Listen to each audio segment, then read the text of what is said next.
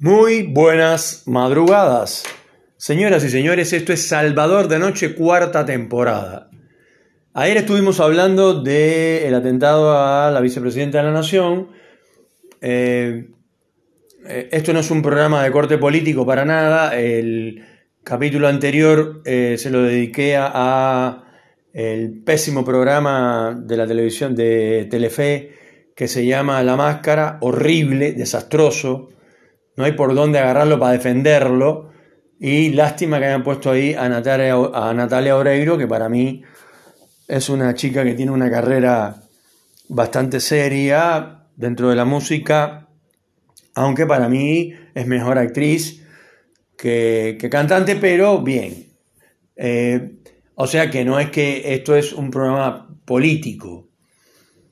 Lo que ocurre es que esto a veces cuando vas a hablar de la realidad que te circunda y vas al supermercado, al minimercado, em, en este caso al minimercado, y él, lo he dicho otras veces, en otros capítulos, en otras, esto, en otras em, temporadas, resulta que uno llegue, eh, vecino, ¿cómo estás? Te dice el tipo, el tipo que tiene el negocio en la esquina de tu casa y que todo el mundo, la voz populi es que son buenos y tienen los mejores precios. Mentira, esos son los que peores son. Entonces el tipo le, agarra un litro de leche de larga vida y miras y ves que ayer costaba 180 y ahora cuesta 210. Entonces, tú le dices al tipo, ¿qué pasó acá? Y el tipo te dice, no, los proveedores, viste, si no el negocio no, no, no me da ganancia, no sé qué. Cuando la entrevistan en la televisión, delante de las cámaras, a cualquier persona que tenga un, un, chino, un mini mercado de barrio, eh, una despensa, dicen, no, es que no sé qué hacer para que mis clientes me compren mercadería. Eh, a veces tengo que, en el caso del verdulero, tengo que tirar la mercadería. Hijo de puta, la tiras porque subes todos los días el precio. Entonces la inflación, todos los técnicos, todo eh, el equipo de lagartos de masa, eh, porque viste que masa es como los lagartos, cambia la piel. Es amigo de Macri, al otro día es amigo de Cristina, al otro día es enemigo de Cristina, y al otro día es amigo de Alberto. Eh, o sea, es un, es un, tipo increíble. Bueno, resulta que ahora eh, todos hablan de tecnicismo, pero cuando le preguntan a los grandes economistas de este país, ¿cómo solucionas, cómo solucionas eh, la inflación? Todos dicen lo mismo. No, primero con credibilidad. ¿Y la credibilidad dónde la compramos, muchachos? Y la credibilidad está en un precio accesible, porque es la única que, que, queda. ¿eh? Pues usted, o sea, para que un gobierno o un país tenga credibilidad necesitamos años y las cosas no pueden seguir como están, porque no hay ningún sueldo para el que tiene trabajo, yo ni siquiera tengo trabajo, pero para el que tiene trabajo no hay un sueldo que aguante. Hay mucha gente que tiene trabajo y son pobres están por debajo de la línea de la pobreza, porque el sueldito que ganan, mm, esto lo gastan en, el en este mini mercado donde está el tipo, el vecino, ese que te dice vecino, que te mata.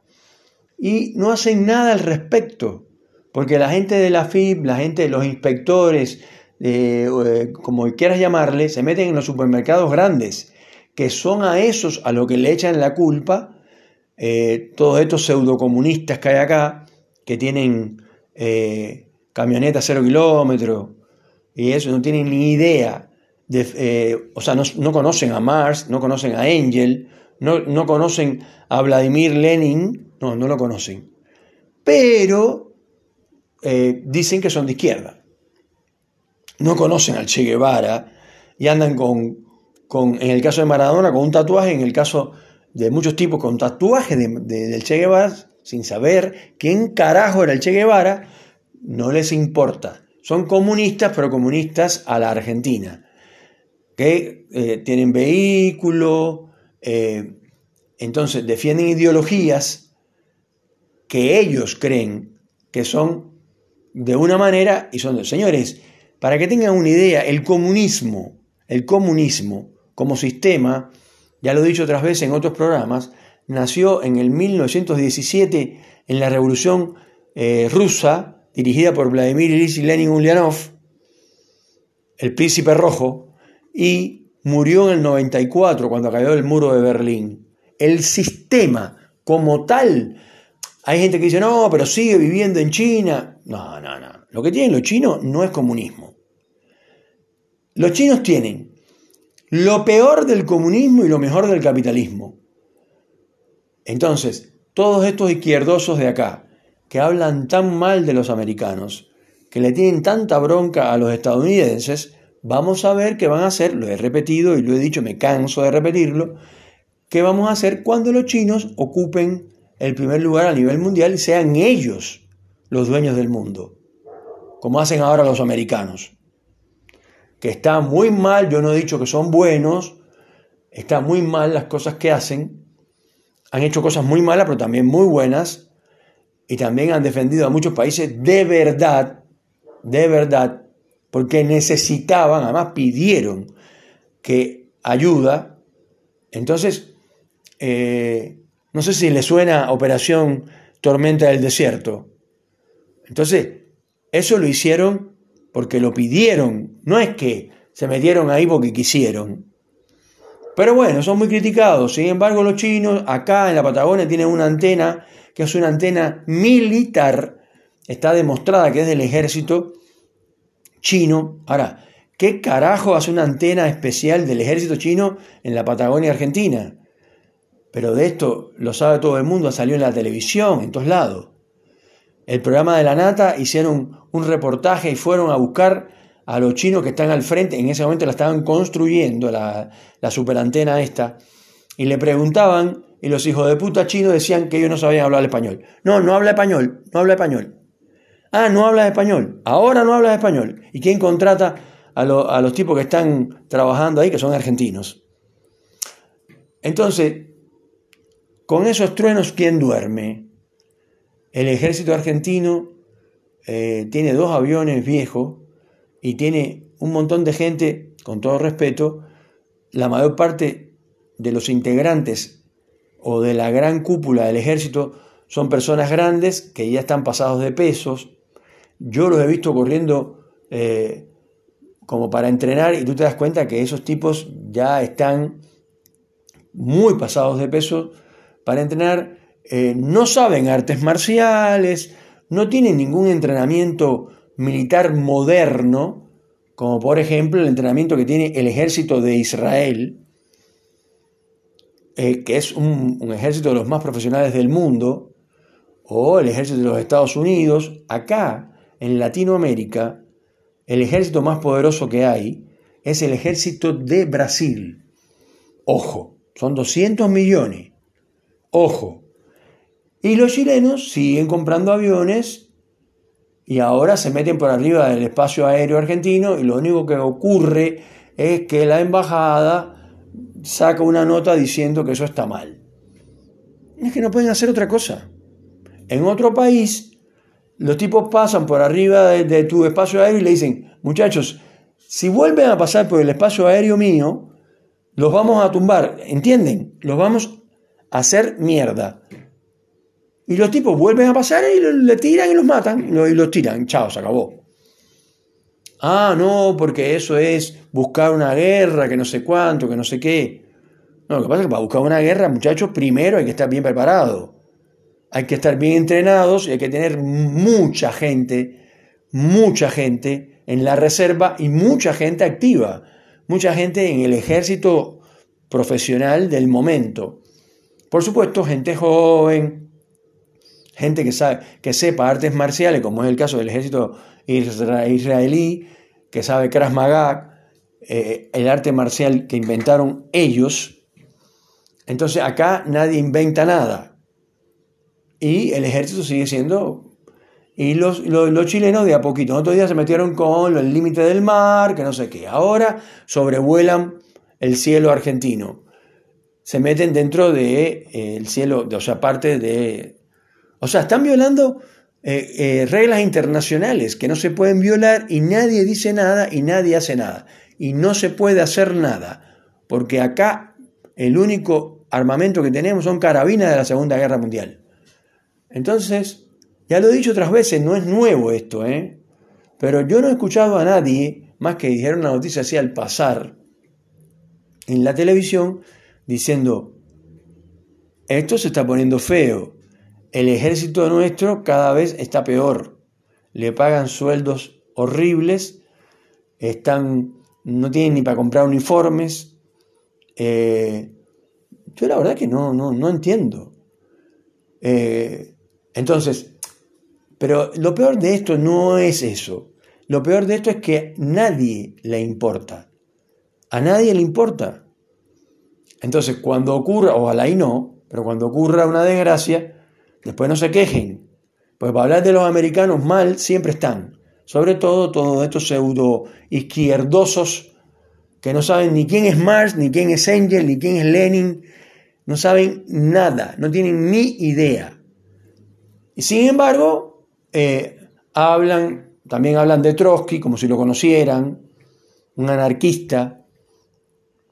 Entonces, eh, el, tipo dice, bueno, pues ya terminó la, marcha de hoy por el obelisco, ya jodí bastante a la reta y ahora me voy a casa. Eh, te una consulta, ¿qué bondi tomas a casa? No, no, vine en el auto. Ah, ¿viniste en el auto? y caminas con él y el tipo se sube arriba de una Toyota del año pasado. Entonces así se puede ser, así son comunistas. Estos son los comunistas que hay en Argentina.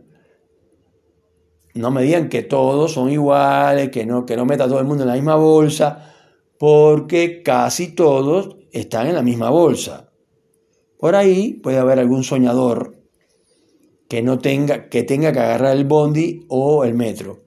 Puede ser, pero la mayoría tienen vehículos, tienen plata, desayunan, almuerzan y cenan.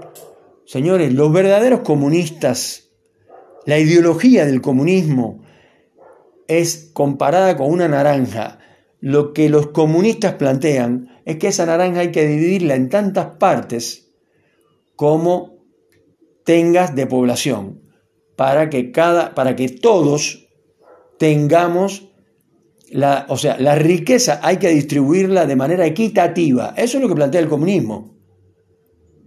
Pero, póngame el ejemplo de quién, de los presidentes comunistas que ustedes conocen, no, Maduro, no sé, no me suena. No sé si le suena Maduro. Fidel Castro ya murió, pero hasta Díaz, Canel.